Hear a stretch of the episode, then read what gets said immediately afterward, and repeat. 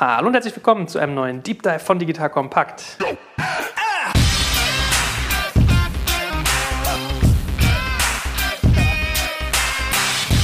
Mein Name ist Jekka Schmarek und ich habe jetzt die Herausforderung, Spannung aufzubauen über das Thema Steuer, Buchhaltung. Denn wir reden heute über eine Buchhaltungssoftware. Mein Gegenüber grinst schon leicht, das ist wahrscheinlich sein ewiges Thema, dass er das hört, dass das so ein mangelnder Sexiness-Faktor ist. Vielleicht irre ich mich ja aber auch. Äh, stell dich doch mal ganz kurz vor, sag, wie dein Unternehmen heißt, was das macht. Und dann arbeiten wir daran, dass wir den Leuten mal klar machen, warum das spannend ist. Ja, mein Name ist Fabian Silberer. Ich bin einer der Gründer von Safdesk und kümmere mich dort als Geschäftsführer hauptsächlich um die kaufmännischen Themen. Mein Mitgründer macht alles Technische. Und mittlerweile haben wir noch einen dritten im Führungsteam, der das Thema Produkt betreut. Genau. Safdesk ist eine einfache ne, Buchhaltungslösung. Wir hatten das schon für selbstständige und kleine Unternehmen. Mit der können Sie die Buchhaltung selbst erledigen, Rechnungen schreiben und eben das ganze nervige Thema selbst und einfach schnell erledigen. Ja, ich habe dich eigentlich schlecht eingeführt. Also eigentlich muss man sagen, das Thema Buchhaltung ist für viele nervig oder es wird halt irgendwann auch echt so ein ja. Rattenschwanz. Aber ihr seid ja dann sozusagen, also positioniert ihr euch ja vermutlich, so ein Geschenk Gottes, dass ihr sagt, hey, mit uns ist irgendwie dieses nervige Thema äh, schneller erledigt, besser erledigt, man spart Zeit, man spart Geld, man kann es irgendwie mit dem Team gut machen. Also das ist so grob der Gedanke, wie ich euch verstanden habe. Wie genau muss ich mir das vorstellen? Also vielleicht fängst du mal an, wie ihr auf das Thema gekommen seid. Warum habt ihr euch Buchhaltung ausgesucht, da eine Software zu machen? Ja, also irgendwann während dem Studium gemerkt, hey, Buchhaltung ist doch unsere große Leidenschaft. Und, ähm, wir Echt? Nein, natürlich nicht. Witzigerweise bin ich sogar während dem Studium mal bei Bilanzierung durchgefallen. Also eigentlich beste Voraussetzungen für das Thema. Nee, aber das war tatsächlich aus eigenen Bedürfnissen heraus, haben wir das Thema entwickelt, weil wir festgestellt haben, dass sich im Bereich einfach die letzten 10, 20 Jahre überhaupt nichts verändert hat. Also wer jetzt zuhört, da werden einige dabei sein, die bringen wahrscheinlich immer noch den Schuhkarton zum Steuerberater oder bestenfalls den Leitsordner. Und dann sitzt dann jemand und muss das ganze Zeug wieder von vorne abtippen. Und das war damals bei uns genau das gleiche Thema, während wir frisch gegründet haben. Wir haben damals nicht die Idee gehabt, wir wollen eine Buchhaltungssoftware machen. Dann haben wir gesagt, hey, wir müssen was für den Bereich tun und haben uns dann mal überlegt, okay, mit welchen Themen können wir uns da beschäftigen. Äh, wie kann man das Thema wirklich mal einfach lösen, dass es wirklich jemand kann, der keine Buchhaltungserfahrung hat. Also so ganz wichtig, selbst ist eine Software für Unternehmer, nicht für Buchhalter. Das heißt, dieses Nummernkonten hin und her schubsen, das will niemand machen. Aber das ist auch wiederum das Schöne an dem Thema Buchhaltung. Jeder kennt das Problem, ne? jetzt grinst du. Jeder hat da irgendwie Schmerzen dabei und keine schöne Erfahrung. Deshalb ist das Problem einfach darzulegen oder zu präsentieren. Und jetzt ist halt der Punkt genau, ne? warum Safdesk? Und Safdesk löst das Thema eben einfach. Das heißt, man hat Apps, mit denen man unterwegs einfach die Belege direkt abscannen kann. Danach im Hintergrund dann viel Automatisierungstechnik ne, mit Hilfe von AI, ähm, die Belege extrahiert, automatisiert verbucht und dadurch soll das Thema immer mehr in den Hintergrund rutschen und die End Vision von Safdesk ist, dass wirklich jedes kleine Unternehmen und jeder Selbstständige wirklich einen digitalen CFO in seiner Hosentasche hat. Also ich muss ja witzigerweise dazu sagen, ich mag ja Buchhaltung ganz gerne, ehrlich gesagt. Ach was? Ja, mag ich wirklich, weil das so eine Tätigkeit ist, wo ich den Kopf fast abschalten kann. Ne? Wo ich so, ich habe ja. halt super viele Themen, wo ich hochgradig aufmerksam sein muss. Also wie jetzt mit dir zum Beispiel, muss ich genau zuhören, was du sagst, wo kann ich einhaken, bin konzentriert, erinnere mich an Sachen, die du vorher gesagt hast und so weiter. Oder auch wenn wir Sachen konzipieren oder Sales Calls machen oder, oder, oder. Bei Buchhaltung ist einfach so, okay, ich lege Ordner ab, ich schreibe Zahlen Zahlen drauf, es muss gemacht werden, so. Aber ich habe auch irgendwann den Punkt halt erreicht, wo du so merkst, es ist halt irgendwann nicht mehr sinnvoll investierte Zeit. Ja, also ist ja jetzt kein Entspannungsprogramm auch, sondern es ist halt irgendwie so, weiß ich nicht, wenn mich das jetzt anderthalb Tage kostet, unsere unterschiedlichen Konten da irgendwie durchzudeklinieren mit Rechnungen, die auch mal wiederkehren und so weiter, das ist halt schon ein Geldfaktor. Ne? Vor dem Hintergrund kann ich verstehen, dass du sagst, das ist was, was gelöst wird. Beschreibt noch mal ein bisschen en Detail, was genau Kunden mit eurer Lösung machen können. Also Sie können Rechnung schreiben. Genau, klassisch Rechnungen schreiben, Angebote schreiben, die natürlich hin und her umwandeln, eben alle Belege sammeln. Ne? Die werden dann auch automatisiert verbucht. Die Belege werden mit dem Bankkonto abgeglichen. Das heißt, wir holen alle Banktransaktionen dazu und wissen dann genau, welche Belege fehlen, welche sind noch offen. Was ist, wenn man mehrere Bankkonten hat? Ich habe zum Beispiel vier Stück mit unserer Firma. Problemlos. Einfach jedes einzelne anbieten, auch PayPal und das ganze Thema dazu nehmen. Dann wird das abgeglichen entsprechend. Wir haben noch so einen schönen Buchhaltungsscore, wo man dann sieht, hey, du hast 99% Genauigkeit bei deiner Buchhaltung. Das heißt, du bist wirklich damit fertig, kannst das dann deinem Steuerberater übergeben, der kann dann beispielsweise damit den Jahresabschluss machen. Aber wir sind fest davon Überzeugung, dass jeder Unternehmer selbst Herr seiner Finanzen werden soll und werden kann auch. Deshalb bieten wir da einfach viele Tools, wie beispielsweise auch das Thema Umsatzsteuervoranmeldung direkt an das Finanzamt schicken. Ähm, auch das Thema Online-Banking spielt eine ganz, ganz wichtige Rolle. Jetzt kommt ein kleiner Werbespot. Aufgepasst! Wusstest du, dass HR-Teams heutzutage mit mehr Aufgaben denn je konfrontiert sind? In der aktuellen Studie HR Trends, die Zukunft der Personalarbeit 2024 von Sage, wurden HR-Teams aus sieben verschiedenen Ländern und über 20 Branchen befragt, um top aktuelle Insights in der Entwicklung des Personalwesens zu geben. Sage entwickelt HR-Tools und Software für dein Unternehmen, um Lohnabrechnungen, Personalmanagement, Buchhaltung und mehr zu vereinfachen. So, und die Studie von Sage zeigt unter anderem, dass ganze 91% der HR-Teams angeben, dass ihre Arbeit Arbeitsbelastung im letzten Jahr zugenommen hat, aber gleichzeitig glauben 79 Prozent der Befragten, dass Automatisierung ihre Prozesse zukünftig verbessern und Zeit sparen kann. Ebenfalls spielt auch KI eine große Rolle. Derzeit nutzen etwa ein Drittel bereits Chatbots wie ChatGPT in ihren Prozessen und circa drei Viertel der PersonalleiterInnen sind sich bereits sicher, dass KI die Arbeitsweise im HR revolutionieren wird. Du merkst, die Studie ist vollgepackt mit Statistiken, überraschenden Erkenntnissen und Tipps für HR-Führungskräfte, die vorankommen wollen und zeigt eine Momentaufnahme der sich stetig wandelnden Rolle von HR heute. Am besten schaust du dir die Studie HR-Trends, die Zukunft der Personalarbeit 2024 selbst an. Unter digitalkompakt.de slash Sage, S-A-G-E, kannst du sie dir komplett kostenlos herunterladen. Und wie immer findest du alle Infos auch auf unserer Sponsorenseite unter digitalkompakt.de slash Sponsoren. Werbung Ende. Macht ihr auch Rechnungsfetcher? Also, dass man sagt, äh, ich habe folgende Dienste oder hier ist mein Mailfachzugang, äh, bitte zieh mir alle Rechnungen automatisch raus. Das ist zum Beispiel was, was mich auch viel Zeit kostet, den Rechnungen ja. nachzudacken. Ja, da gibt es super Tools, erweitern Selfdesk und stellen da auch mittlerweile fest, hey, wir wollen nicht jedes Problem selbst lösen und haben das 20 Integrationspartner, dürfen mittlerweile sogar ein paar mehr sein, die genau das Thema super lösen. Ne? Invoice Fetcher, Get My Invoices und die puppen das dann bei uns rein. Verstanden. Rechnungslegung, Belege, die scannt man dann irgendwie mit seinem Handy ein oder wie muss ich genau, das vorstellen? Genau, wir haben Apps ne, für iPhone und Android jeweils und dann fotografierst du die Belege ab. Die werden ausgeschnitten, werden dann auch sofort erkannt. Wird dann auch in Echtzeit darauf hingewiesen, was noch fehlt. Beispielsweise bei einem Bewertungsbeleg, war es eigentlich betrieblich oder geschäftlich? Ne? Was ist überhaupt der Unterschied? Wie viel Trinkgeld ist da dabei? Und dann eben der das auch sofort verarbeitet und du siehst dann auch sofort, hey, ich habe so und so viel in dem Monat für das ausgegeben, so und so viel in dem Monat für das und und und. Also ich mache das ja auch mittlerweile digital, fairerweise mit einem Wettbewerbsprodukt von euch. Schande über dich. Ja, äh, aber ich glaube, da kannte ich euch noch nicht fairerweise. Also zu meiner Ehrenrettung. Kommen wir ja später mal zu, wie man Nutzer gewinnt. In das ist ein interessanter Punkt, dass du gerade ansprichst. Ne? Aber da kommen wir nachher bestimmt dazu. Ja, äh, Retention. Ich, ich, wurde, ich, ich, wurde, geworben, ja, sozusagen. Nein, ja. also ich, erfahrungsgemäß fragt man nach seinem Umfeld. Ne? Und dann hat jemand ja. in meinem Umfeld sehr vorgeschwemmt von einer Lösung, die ich jetzt nutze. Ich sage es mal nicht. Da geht es jetzt immer nur um dich. Also das Prinzip ist es bei euch auch so, dass man hingeht und sagt, ich lege eigentlich Entitäten an, also beispielsweise eine Firma, also Lieferant oder Kunde, den ich immer wieder Rechnung stelle oder die mir immer wieder Rechnung stellen und dann kann man auch irgendwie mal so copy-pasten, kann man wiederkehrende Rechnung machen. Ja, logisch. Was geht da alles? Ja, also die Musik beim Thema Invoicing ist, glaube ich, Schema F. Da muss halt Abschlagsrechnungen können, Copy-Paste, Vorlagen, unterschiedliche Steuersätze und das Layout muss passen im CI und das ganze Thema. Ich glaube, da ist wirklich viel Innovation schon passiert ich glaube, die große Musik in den nächsten paar Jahren, dass das Thema Buchhaltung wirklich komplett automatisiert wird. Ja, vielleicht Lust, lustigerweise, mein Steuerberater will immer noch so einen Ordner haben. Ja, witzig. Ist das, das ist auch ein schönes Bild. Ja. So? ja, die Steuerberater, die drehen sich gerade so ein bisschen in Summe. Es gibt immer noch so 50 Prozent, die einfach sagen, nö, genau so, bring mir das Ding bitte per Leitsordner oder bestenfalls schick mir ein ZIP-Archiv einmal im Monat. Aber es gibt jetzt mittlerweile auch viele, das ist auch ein interessanter Vertriebskanal für uns über die Steuerberater, die sagen, hey, ich will das komplett jetzt wirklich Ende zu Ende digital lösen. Ja, aber das ist genau umgekehrt gewesen. Ich mache das nämlich auch so, dass ich alle meine Rechnungen so als PDF nochmal ablege in so einer ja. Dropbox und so, habe die dann alle da. Und dann habe ich auch gesagt, also soll ich Ihnen das mal doppelt. als Dropbox-Link geben? Ja, dann haben Sie es digital und so. Nee, dann müsste ich es mir alles nur wieder ausdrucken, das bringt mir auch nichts und keine Ahnung. Also ich lerne, das Segment ist manchmal so unterdigitalisiert, nicht nur wegen den Kunden, sondern auch wegen den Steuerberatern. Ja? Absolut, die sind ganz klar ein Blocker da in dem Prozess. Du kannst ja deinen Steuerberater mal bei unserem Tool einladen. Dann bekommt er so einen Link, klickt er drauf, hat danach so ein Portal kann darin die einzelnen Mandanten drin verwalten. Und wenn das dann immer noch zu kompliziert für uns ist, dann haben wir auch einen Onboarding-Service speziell für Kanzleien. Okay, also geht ab bei euch. Dann ist der typische Kunde gar nicht nur, deswegen wollte, ich dich jetzt gerade fragen, ja. gar nicht nur eine Firma, Schrägstrich ein Unternehmer, sondern auch der Steuerberater. Ja, also wir ersetzen keine Buchhaltungssoftware wie beispielsweise Datev oder sowas und dergleichen. Die machen das super gut und sind auch beim Steuerberater mega etabliert. Ähm, sondern wir arbeiten den Tools zu und zeigen. Die Schnittstellen quasi. Genau. Verstanden.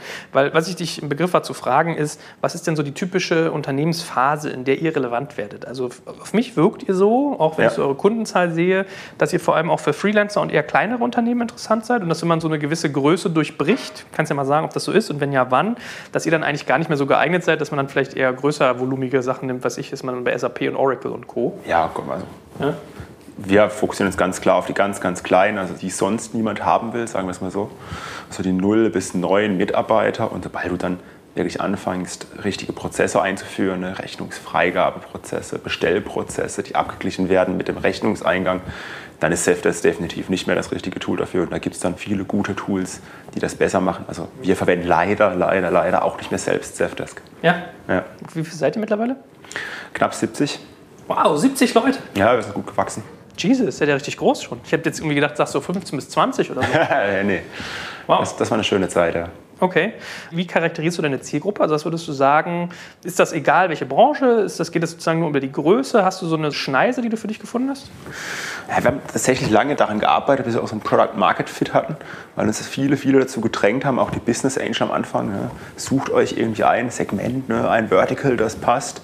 Aber wir sind nach wie vor sehr, sehr horizontal aufgestellt und haben uns da eher das Segment rausgepickt, die wirklich das Thema einfach und selbst lösen wollen. Ne? Das ist so der Sweet Spot für uns. Und da geht es gar nicht genau um nur Fotografen, nur Freelancer, nur kleine Startups oder irgendwas dergleichen, sondern die mit wenigen Mitarbeitern, die wenig Prozesskomplexität haben und da das Thema eben einfach lösen wollen. Aber macht ihr es trotzdem so, dass ihr eine Content-Strategie habt, dass ihr zum Beispiel sagt, es gibt ein Vertical Fotografie, es gibt ein Vertical irgendwie, weiß ich nicht, Designer, es gibt ein Vertical ja. Kleinstfirmen oder sowas, die du dann mit gewissen Content-Pieces ansprichst? Ja, absolut. Also wir haben Branchen-Landing-Pages logischerweise und dann gibt es halt unterschiedliche Content-Pieces, die genau dann auf diese Zielgruppe abgestimmt sind. Was bei euch nicht gibt und äh, deswegen, ich kam drauf, vielleicht weißt du dann, welchen Wettbewerb ich benutze, bei denen, den ich benutze, ist auch Zeiterfassung mit drin. So habe ich immer gedacht, was ein Scheiß, brauche ich überhaupt nicht. Okay, er weiß noch nicht, welches ist ist? ja, gibt es ein paar, ja. Macht ihr, glaube ich, nicht, soweit ich es gesehen ja, habe. Ist das sinnvoll, wenn man gerade mit so einer Zielgruppe eigentlich zu tun hat, Designer, Freelancer etc.? Fairer Punkt, diskutieren wir auch immer wieder, ob wir das selbst einführen sollen. Ähm, haben da aber ein paar gute Partner, die das einfach deutlich besser lösen, glaube ich, wie wenn wir jetzt wieder alles selbst machen. Aber wie muss ich mir dieses Partnerkonzept bei euch vorstellen? Also wenn du sagst, so äh, Rechnungsfetcher zum Beispiel lagert ja. ihr aus, habe ich dann trotzdem Vertrag mit euch und kann sozusagen so eine Rechnungsfetcher-Funktion über euch buchen und zahle dann nochmal extra oder wie läuft das? Ja, jetzt greife ich so ein bisschen unsere Produktvision vor. Bisher sind wir eigentlich als kleiner App Store aufgestellt, also das App Store hat 20 Integrationen ungefähr, 20, 30, die dann uns integriert haben, unsere API verwenden. Wir behalten aber die Kundenbeziehungen für unseren eigenen Vertrag und du musst quasi einen zweiten Vertrag bei dem Dienstleister machen. Zukünftig wird das jetzt tatsächlich über Titeln das mittlerweile SafeHub und integrieren diese Tools noch näher rein, sodass es wirklich eine seamless UX ist. Und dann haben wir auch die Kundenbeziehungen für diesen einen Use Case dann ebenfalls, aber wir lösen das technisch nicht selbst. Okay, verstanden. Also wenn ich mich jetzt bei einem der Fetcher zum Beispiel anmelde, dann ja. gebe ich ein, Quelle, wo die Rechnungen alle hingefetcht werden sollen, ist jetzt nicht Google Drive oder Dropbox, Exakt. sondern Safdesk. Okay, verstanden, verstanden. Simple Integration stand heute, zukünftig tiefer ich glaube, ich habe deinen Sweet Spot, deinen USP schon verstanden, aber wenn du so ein Kundengespräch führst, was sagst du dem, warum er bei dir buchen soll? Zumal, und ich glaube, das ist so ein bisschen meine Kernfrage, die ich heute mit dir nicht verstehen will. Ich halte das Segment für extrem voll, gerade auch in diesem unteren ja. Segment. Also es gibt irgendwie installierte Software, es gibt irgendwie Cloud-Software und dann gibt es unterschiedliche Größen und alles ist voll und alles ist irgendwie so ein bisschen Pain zu verkaufen. Was genau ist euer USP? Wie schafft ihr es, Kunden zu akquirieren im Vergleich zu euren Wettbewerbern? Ich glaube, das fängt an, genau wenn man aus der Kundenperspektive mal anfängt. Wir nennen das gerne die Segmentexzellenz, die wir einfach haben. Das heißt, wir erreichen die Zielgruppen sehr gut ähm, mit unterschiedlichen Kanälen, ne? also viel online bei uns, Content, SEO, SEA. Das funktioniert super, super gut. Das heißt, dann eben fangen wir an, die Leute onzuboarden und da sind wir genau bei dem Thema drin. Wir wissen halt ziemlich genau, auch sehr datengetrieben, wer ist unsere Zielgruppe und haben dahingehend dann auch die komplette Customer Journey im Onboarding hin optimiert. Das heißt, wir haben mit unseren Kunden kaum Kontakt, melden sich an, testen die Software und passt. Haben sehr, sehr viel in UX investiert in den vergangenen Jahren und ich glaube, das ist genau für dieses Segment extrem wichtig. Ne? Weil wenn du eine Buchhaltungssoftware nimmst, dann hast du keinen Bock, dich damit richtig auseinanderzusetzen, sondern es muss einfach funktionieren. Und deshalb haben wir da sehr viel investiert entlang der ganzen Customer Journey in die UX. Und deshalb schaffen es die Kunden einfach, dass sie selbst damit die Buchhaltung machen können. Ich könnte mir vorstellen, also ich beobachte es bei mir selber, dass der Lock-in-Effekt auch super, super hoch ist bei dem Thema. Ne? Also bei mir ist so, ja. man legt dann seine ganzen irgendwie Kunden, Schrägstrich Lieferanten an, man hat seine ganzen Rechnungen alle da liegen. Wenn ich jetzt mir überlege, also ich zum Beispiel habe jetzt mitgenommen, oh interessant, Belege scannen und per KI irgendwie zuordnen lassen, wo die hingehören, cool, kann meiner glaube ich nicht. Aber wenn ich darüber nachdenke, was ich jetzt für ein Hessel hätte, das alles umzuziehen, denke ich mir, dass das sozusagen für euch auch ganz dankbar ist, wenn ihr den Kunden erstmal geonboardet habt, dass der relativ lange bleibt, oder?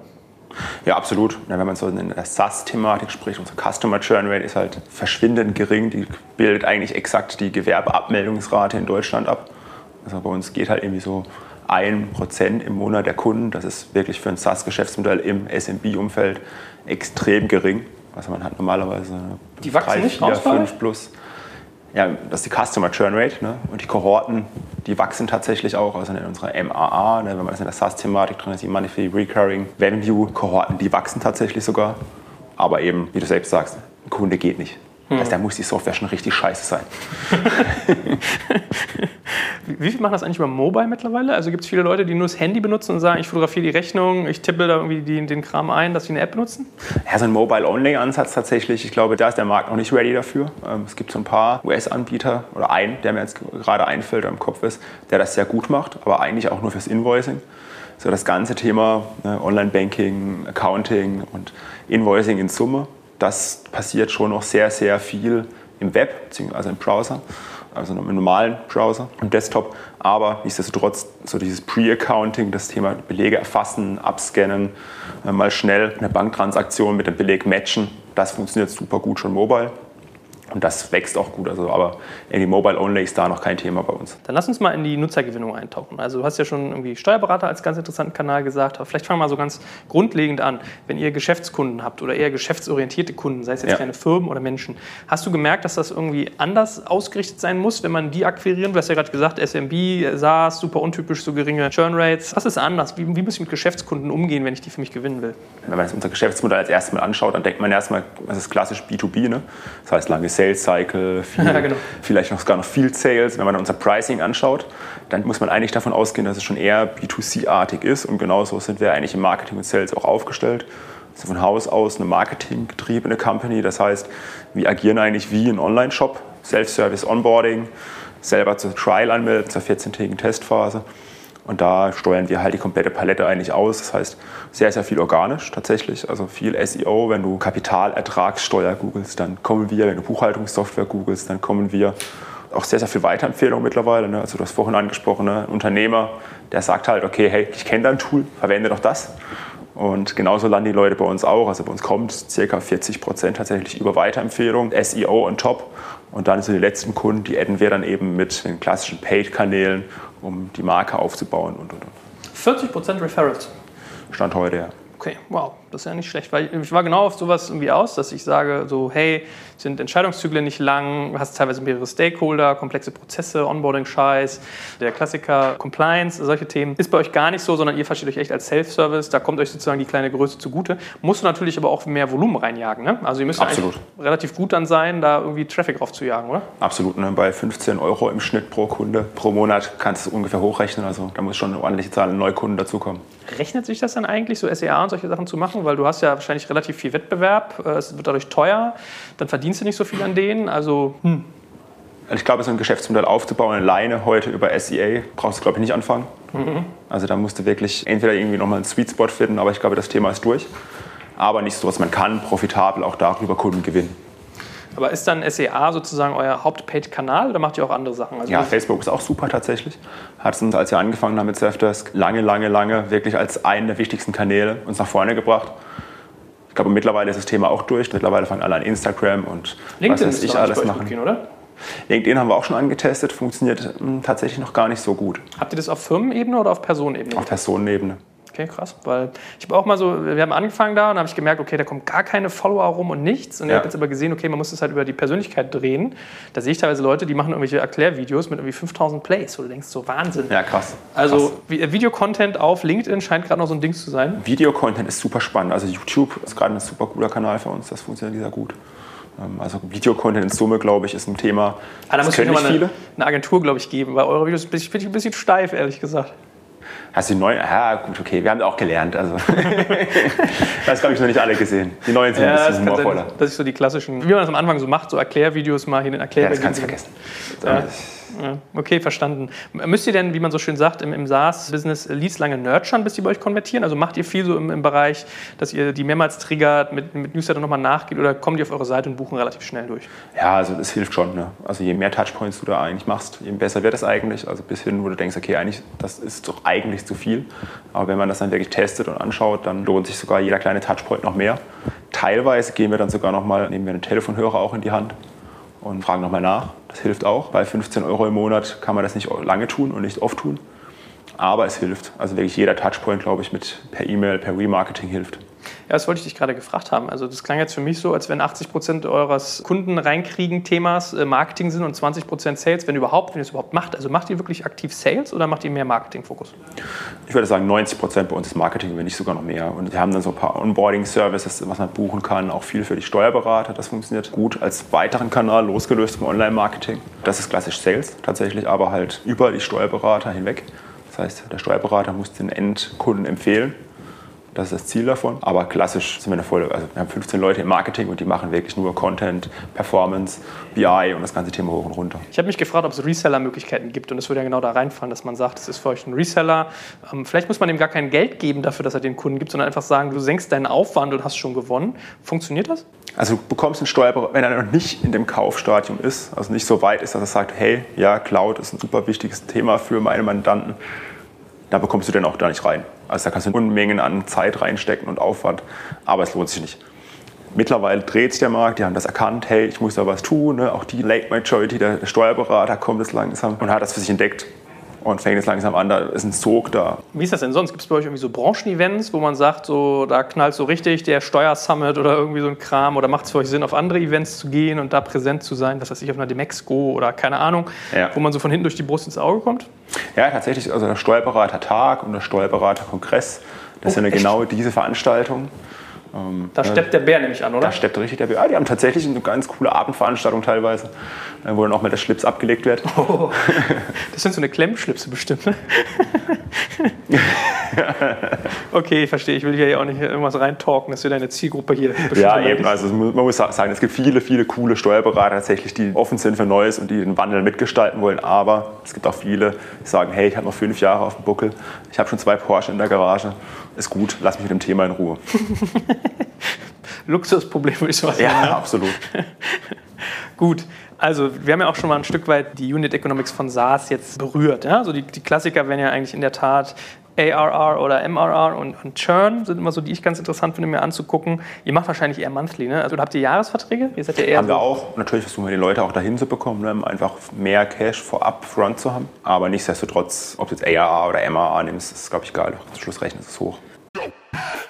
Ihr Lieben, hier ist Joel von Digital Kompakt und Leute, es vergeht, glaube ich, keine Woche, wo mir Sven Weizenegger, der Moderator von unserem Hackers-Podcast, nicht begeistert von seinem Job bei der BWI erzählt. Mal berichtet er mir von seinem Besuch beim Eurofighter, mal spricht er über den Austausch mit Generälen und Top-Politikern oder einfach von der Agilität in seiner Organisation ganz allgemein. Also, der macht kräftig einen auf dicke Hose, also habe ich mit den Jungs und Mädels von der BWI mal gesprochen und möchte dir das Unternehmen als unseren Partner ans Herz legen, wenn du selbst im Cyber- oder Tech-Bereich aktiv bist oder sein willst. Die BWI ist nämlich eines der größten IT-Service-Unternehmen in Deutschland und unterstützt unterstützt die Bundeswehr bei ihrer Digitalisierung. Eine wichtige Aufgabe ist die Einführung von Innovation in der Truppe, aber das Aufgabenspektrum ist auch noch sonst total breit von Beratung über Realisierung bis zum Betrieb. Jetzt denkst du, was heißt das denn genau? Wir sprechen hier von einem IT-Service-Unternehmen, das wie gesagt die Bundeswehr bei seinen Digitalisierungsprogrammen unterstützt. Und das aber auch Innovationstreiber mit eigenen Innovationseinheiten wie dem Cyber Innovation Hub der Bundeswehr und Inox, dem BWI-internen Innovationsteam ist. Du merkst, das BWI ist ein attraktiver Tech-Arbeitgeber, der als hundertprozentige Bundesgesellschaft in der Rechtsform einer GmbH das Beste aus zwei Welten bietet. Auf der einen Seite eine hohe berufliche Sicherheit mit wichtigem Purpose und gleichzeitig aber auch viel Dynamik in der Umsetzung. Wenn du also auch so begeistert wie Sven zur Arbeit gehen möchtest, dann schau dir das BWI jetzt einfach mal selbst an. Ich habe dir unter digitalkompakt kontakt.de slash bwi eine Weiterleitung eingerichtet. Und natürlich finde ich das auch in den Shownotes und alle Sponsoren findest du immer auch auf unserer Sponsorenseite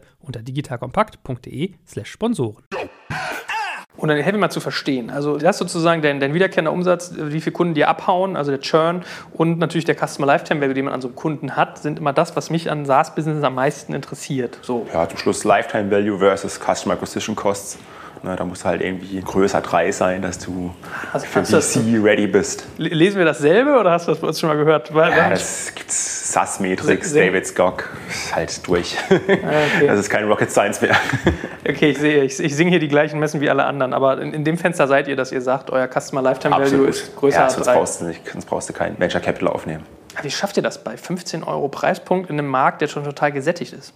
Wir wachsen einfach unglaublich gut organisch und bauen dann halt eben on top einfach noch eine Marke auf, holen noch ein paar Kunden über Paid-Kanäle profitabel dazu. Ne? Habe ich dir schon erzählt, was für ein guter Kanal übrigens Podcast-Werbung ist? Ganz ah, fantastisch. ich gebe dir hinterher gerne ein paar mehr Informationen ja, also. dazu. nee, aber Spaß beiseite. Geht das so, dass du irgendwie so Podcasts dir auch mal irgendwie anhörst und über sowas nachdenkst? Ja, Du ja. bist ja aktiver Hörer von uns, habe ich gehört. Absolut, ja. Ich habe schon einige Folgen hier gehört. Kannst du dich noch so an zwei, drei Werbepartner von uns erinnern? Äh, Sag jetzt nichts Falsches, sag irgendwas. Ich kann dir was aufschreiben. warte kurz, warte, warte, warte. Das ist dieser, dieser Transkribierungsservice oder wie das Ah, heißt, okay, glaube ich. Trend, Ne? sehr gut. Ähm, was war es noch? Ja, macht viel mit Fiesmann, aber ich weiß nicht genau, ob die Sponsor sind. Ich glaube nicht. Doch, jetzt auch demnächst. Ja, Ja, okay. also cool. Also alle, die jetzt hier zuhören. Range den- 24 ist tatsächlich auch mal genannt worden. Ah, siehst du? Das, also, aber zeig mal den Kanal, wo man was konsumiert und weiß hinterher noch aus dem Stegreif drei, vier, fünf Namen der Ja, Werbepartner. ich glaube auch, dass Podcast-Werbung tatsächlich ein guter Kanal ist, aber die große Masse erreichst du halt nach wie vor darüber noch nicht. Nee, das Leider. stimmt. Ja, wenn du einen höheren Preispunkt hättest, wäre es noch attraktiver für dich. Ja, das stimmt.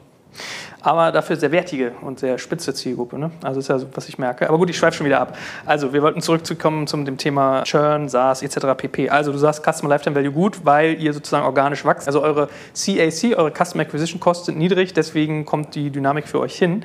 Und das ist trotzdem so gut, dass ihr da Venture finanziert mitarbeiten könnt. 70 Leute durchfüttert, 15 Leute, dieses Hardcore-Segment, bloß weil ihr organisch wächst. Ich glaube vor allem das, also wir sind halt fest davon überzeugt, dass wir aus dem Produkt heraus einfach ein gutes Marketing machen können.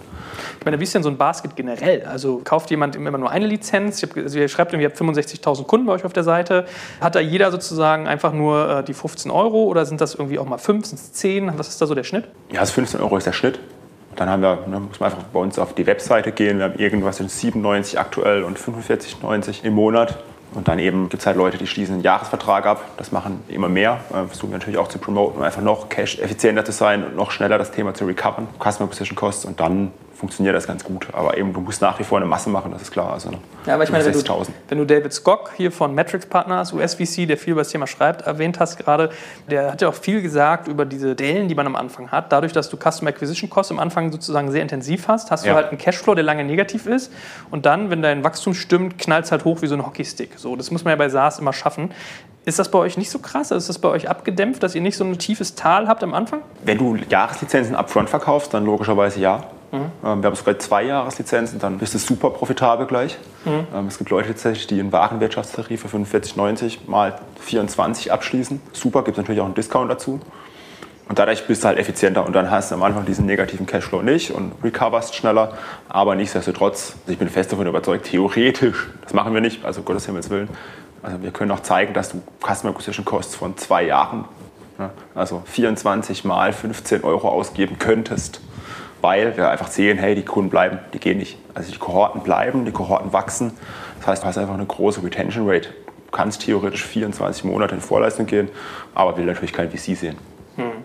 Ich staune immer noch, dass eure Retention Rates so gut sind, dass da halt nicht die Firmen irgendwann rauswachsen. Also idealerweise möchtest du mal, also entweder gehen sie pleite, dann Ja. sind sie raus, oder die sagen halt, okay, shit, ich komme jetzt hier in die SAP-Liga rein, dass sie dann nach oben rauswachsen.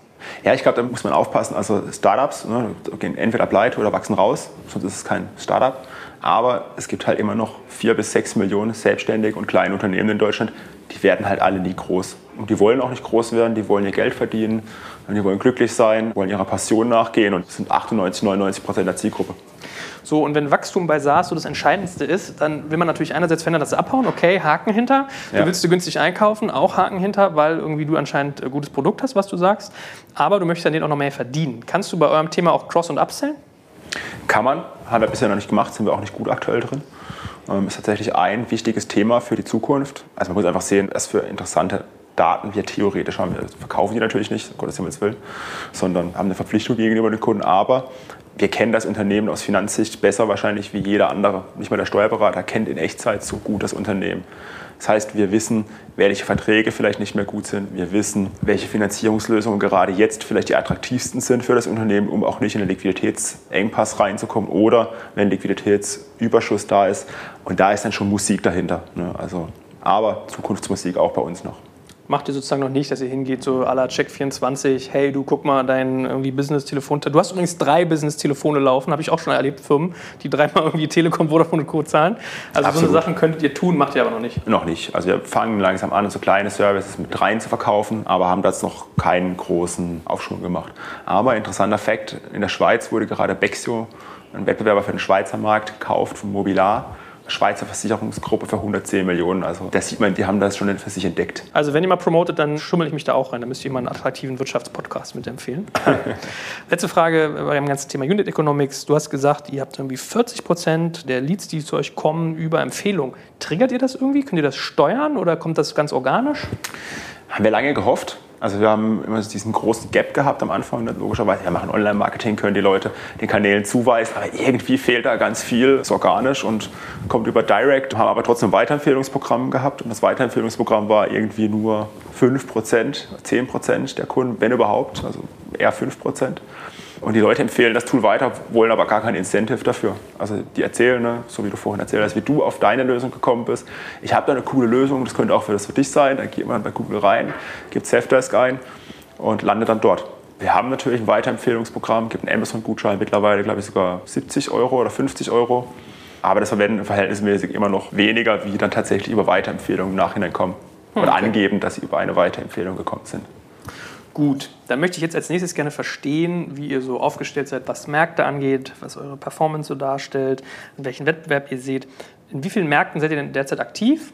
Ich glaube, nur Deutschland wäre meine Vermutung. Ja. Aber gibt es sozusagen weitere, die ihr euch schon anschaut? Ja, Deutschland, Österreich für uns immer eins. Da ist auch recht das Steuersystem in Summe relativ ähnlich. Jetzt muss man aber auch sagen, in der Schweiz haben wir einen Vertriebspartner tatsächlich, der das exklusiv für uns dort macht. Und dann haben wir noch die 1 in 1 und die Strato, die unsere Lösung in Italien, Spanien, Frankreich und UK auch verkaufen. Und da haben wir die Software auch angepasst. Da muss man natürlich sagen, hey, wie kann man so schnell mit einer Buchhaltungssoftware in den Markt reingehen? Und wir haben das damals mit einer Wirtschaftsprüfungsgesellschaft angepasst und passen das auch regelmäßig natürlich jetzt kontinuierlich an. Haben allerdings, muss man auch dazu sagen, nicht den Product Market Fit, den wir jetzt in Deutschland haben. Aber was ganz gut ist, vor allem in Europa, die buchhalterischen Anforderungen für diese Zielgruppe, ne, ich sage mal so, so eine 80% Buchhaltungslösung für Kleinstunternehmen, die kannst du relativ einfach abbilden und auch sehr homogen. Also du hast da nicht irgendwie, okay, das Thema latente Steuern oder sowas, was in jedem Land einfach komplett anders ist. Wir haben so ein paar Feinheiten. Es gibt noch ein paar Länder, die machen immer noch degressive Abschreibung beispielsweise. Ne? Wenn ich jetzt bei Strato oder 1 und 1 mir bei denen Buchhaltung einkaufe, seid ihr das eigentlich? Exakt. Okay, also sogar dabei, powered by Safdesk. Ah, okay. Wieder Reseller eigentlich. Also das funktioniert ja. offensichtlich echt ganz gut. Okay. Was mit Banken? Machen die sowas auch? Dass die irgendwie sagen, so lieber Kunde, ich habe da was? Oder ist das bisher noch nicht so? Ja, die kommen da langsam auch dazu zu dem Thema, aber ich glaube, das steckt da absolut noch in den Kinderschuhen. Das sind in vielen anderen Ländern die Banken schon weiter. Mhm. Also die Royal Bank of Scotland hat gerade einen Wettbewerber in UK gekauft. In den USA gibt es viele Banken, die schon solche Lösungen mit anbieten, auch als White Label oder als Empfehlungsdeal. Also ist der Markt für euch auch dicht, USA nehme ich an? Also den hätte ich sowieso als sehr, sehr ja. hart mir vorgestellt. Ja. Alles, was englischsprachig ist, das ist schon extrem weit und extrem gut abgebildet. Also Du hast in den USA QuickBook, FreshBooks, du hast in UK auch wieder QuickBooks und Xero noch, die aus Australien kommen. Das sind einfach Riesenplayer, die sind extrem weit. Da kannst du auch mit einem Produkt kommen, was schon mal besser ist, ne, vielleicht. Ähm, aber das ist, die sind schon so tief in diesen Cloud-Software-Produkten drin. Auch für den Bereich ist es sehr, sehr schwierig reinzugehen. Okay, aber ich muss das mal verstehen. Wir ja. fassen mal zusammen. Der Markt kennt super viele Lösungen. Kommen wir gleich noch zu, wen eigentlich noch alles so. Internationalisierung ist nicht so trivial, weil unterschiedliche Regelungen. Die richtig großen homogenen Märkte sind alle schon total zu. Ihr habt einen super niedrigen Preispunkt. Allein das mal so als vier Merkmale, was dein Thema relativ schwer machen. Ja. Warum ist das dann trotzdem VC attraktiv? Wie kriegt man sowas irgendwie groß gebaut? Das ist ja irgendwie echt alles nicht trivial.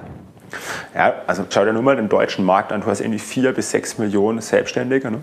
Und davon verwenden faktisch heute noch wenige eine Cloud-Buchhaltungssoftware. Also wir haben festgestellt in der Studie, dass 1,5 Prozent in Deutschland von deren Zielgruppe eine Cloud-Lösung für die Buchhaltung verwenden. 1,5 Prozent, extrem wenig faktisch heute. In den USA sind wir da schon bei 80 Prozent im Verhältnis. Das heißt, da wird richtig viel passieren. Und wenn du diese Kundenbeziehung in dem Segment hast, dann ist es super, super spannend für viele, viele Player. Veribox, Banken, wer auch immer da mitspielen will zukünftig. Und das gleiche Thema, ne, also ich habe den englischsprachigen Markt, UK, USA, ja, gut verteilt, aber es gibt immer noch in Europa genug spannende Märkte, glaube ich, wo du eine interessante Story drüber aufbauen kannst. Also Frankreich, Spanien, Italien ist, glaube ich, noch nicht so weit, da bin ich überzeugt. Die zahlen alle keine Steuern. Nein, ja, Spaß. ist tatsächlich schon, ja? schon ein Thema, ja. Okay, krass, krass, krass. Also da etabliert sich das System erst. Ich meine, wenn du das jetzt mal in Euro bezifferst, für wie groß hältst du euren Markt? Äh, ich, ich tue mich da immer schwer, so ganz große Zahlen also im Markt festzutun. Ich glaube, bei unserem Segment, da brauchst du nicht das Thema in Euro fassen, weil jeder weiß, was im Monat für Buchhaltung ausgeben wird im Schnitt pro Unternehmen. Dann hast du irgendwie 100 Euro, multipliziert das mit 4 bis 6 Millionen. Ähm, da kommst du schon auf spannende Zahlen. Na, ich versuche ein Stück weit abzuleiten und deswegen wäre ich jetzt auch interessiert an eurem Wettbewerb, wie ihr euch eigentlich für wen positioniert oder was ist sozusagen so euer Endspiel. Ja? Also wenn du sagst, irgendwann kommt die Flut, die hebt alle Boote, ja, weil wir haben irgendwie Unterpenetration der digitalen Abbildung von Buchhaltungsprozessen. Das ja. heißt, ich, ich gehe nach oben, egal, wenn ich, selbst wenn ich nichts tun würde, so ungefähr, ist ja trotzdem die Frage, wen hebt das noch hoch und wofür tust du das eigentlich? Also was ist das Endziel? Wen betrachtest du denn als deinen primären Wettbewerb? Sind das eher so diese klassischen Offline-Player, die ich mir installiere, also was wie Datev, Viso und so weiter oder sind es irgendwie Cloud-basierte Anbieter? Ja, gibt es ja, glaube ich, ich habe nur mal geguckt, allein T3N oder so hat eine Liste von 20 ja, Dingern. Wie benchmarkst du dich mit wem? Ja, also wir haben einen super guten Wettbewerb, muss man ganz klar sagen. Wir haben LexOffice und im Haufe Lexware-Konzern, was, glaube ich, sehr gute Rolle spielt. Dann haben wir natürlich auch Fastbill, Billomat, EasyBill, wie sie alle heißen. Wir haben Candice hier in Berlin, die gerade eine frische Finanzierung auch bekommen haben. Positionieren sich ein bisschen abmarketen, also ab 10 Mitarbeitern. Aber dann im unteren Segment, da hast du schon einiges.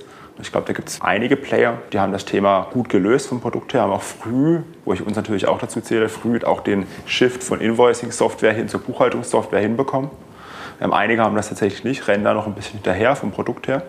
Und dann gibt es wenige Anbieter, erzähle ich vor allem uns dazu. Das ist auch einer der wichtigsten Produkt-USPs, den wir haben. Einfach der hohe Automatisierungsgrad. Das heißt, wir erkennen den Beleg, wir können den Beleg voll automatisiert verbuchen. Mittlerweile sind wir dabei, 90 Prozent aller Belege, die wir sehen, können wir voll automatisiert verbuchen.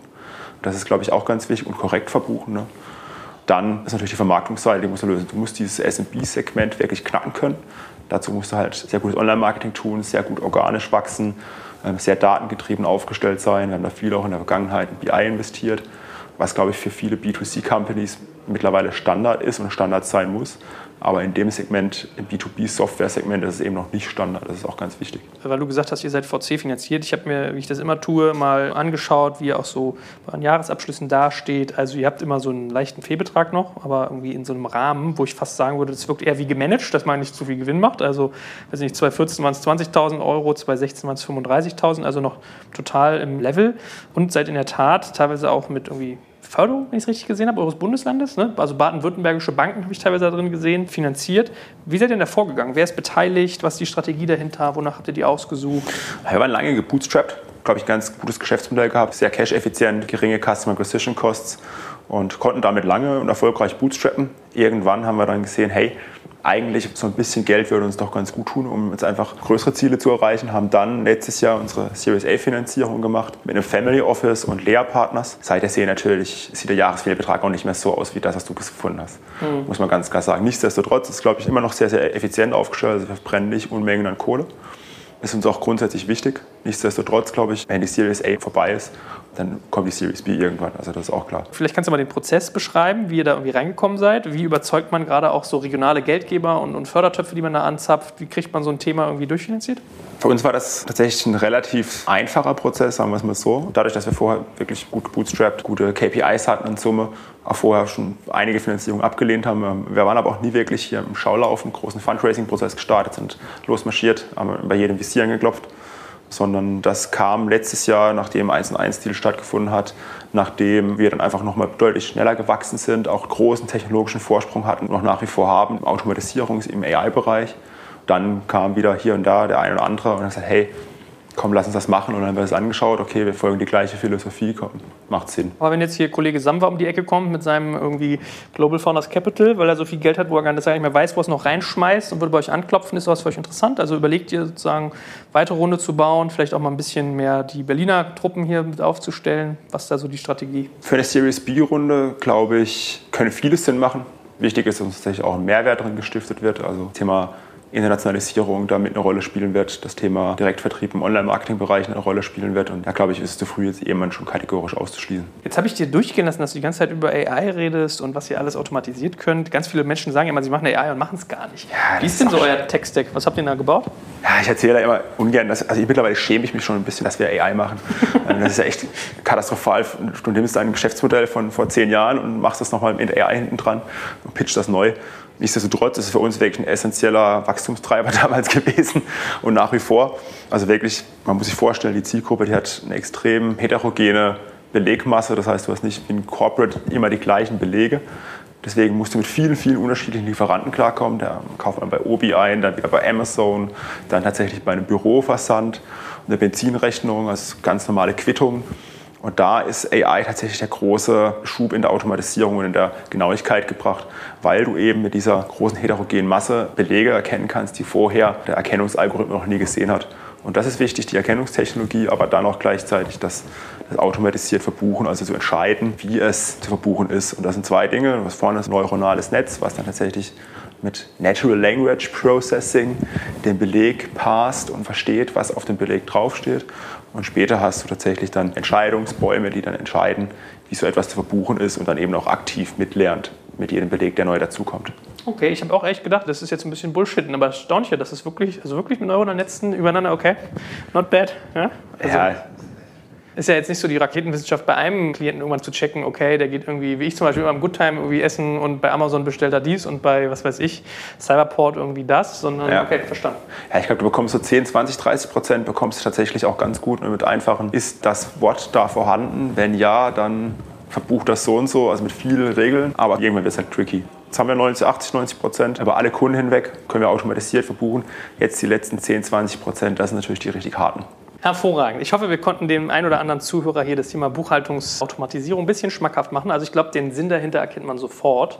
Und was du so erzählt hast, seid ihr ganz gut aufgestellt. Ich habe auch so eine halbwegs eine Antwort, wie ihr in diesem schwierigen Segment überlebt. Und trotzdem bestaune ich es ein bisschen. Also hast du meinen Respekt für, dass ihr das bei kleinen Preispunkt und so einem Thema hinkriegt. Auf der anderen Seite ist natürlich der Markt auch relativ groß und der Bedarf riesig. Ne? Von daher, ich danke dir ganz, ganz herzlich. Sympathisch gebaut. Ja? So ein bisschen schwäbisch. Ah, das ist wichtig, nicht schwäbisch. Nicht? Ne? Wir, sind, wir kommen aus dem Badnerland, das ist ein Unterschied. Ja. Hervorragend. Dann habe ich mich wieder mit meinen Erdkundekenntnissen blamiert, kann mir von meinem Vater wieder Sprüche anhören und du aber einen schönen Job gemacht, uns das mal näher zu bringen. Und dafür danke ich dir ganz, ganz herzlich. Dankeschön.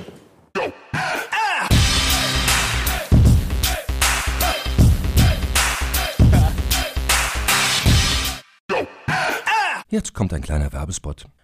Aufgepasst! Wusstest du, dass HR-Teams heutzutage mit mehr Aufgaben denn je konfrontiert sind? In der aktuellen Studie HR Trends, die Zukunft der Personalarbeit 2024 von Sage, wurden HR-Teams aus sieben verschiedenen Ländern und über 20 Branchen befragt, um top aktuelle Insights in der Entwicklung des Personalwesens zu geben. Sage entwickelt HR-Tools und Software für dein Unternehmen, um Lohnabrechnungen, Personalmanagement, Buchhaltung und mehr zu vereinfachen. So, und die Studie von Sage zeigt unter anderem, dass ganze 91% der HR-Teams angeben, dass ihre Arbeitsbelastung im letzten Jahr zugenommen hat, aber gleichzeitig glauben 79% der Befragten, dass Automatisierung ihre Prozesse zukünftig verbessern und Zeit sparen kann. Ebenfalls spielt auch KI eine große Rolle. Derzeit nutzen etwa ein Drittel bereits Chatbots wie ChatGPT in ihren Prozessen und circa drei Viertel der PersonalleiterInnen sind sich bereits sicher, dass KI die Arbeitsweise im HR revolutionieren wird. Du merkst, die Studie ist vollgepackt mit Statistiken, überraschenden Erkenntnissen und Tipps für HR-Führungskräfte, die vorankommen wollen und zeigt eine Momentaufnahme der sich stetig wandelnden Rolle von HR heute. Am besten schaust du dir die Studie HR-Trends, die Zukunft der Personalarbeit 2024 selbst an. Unter digitalkompakt.de slash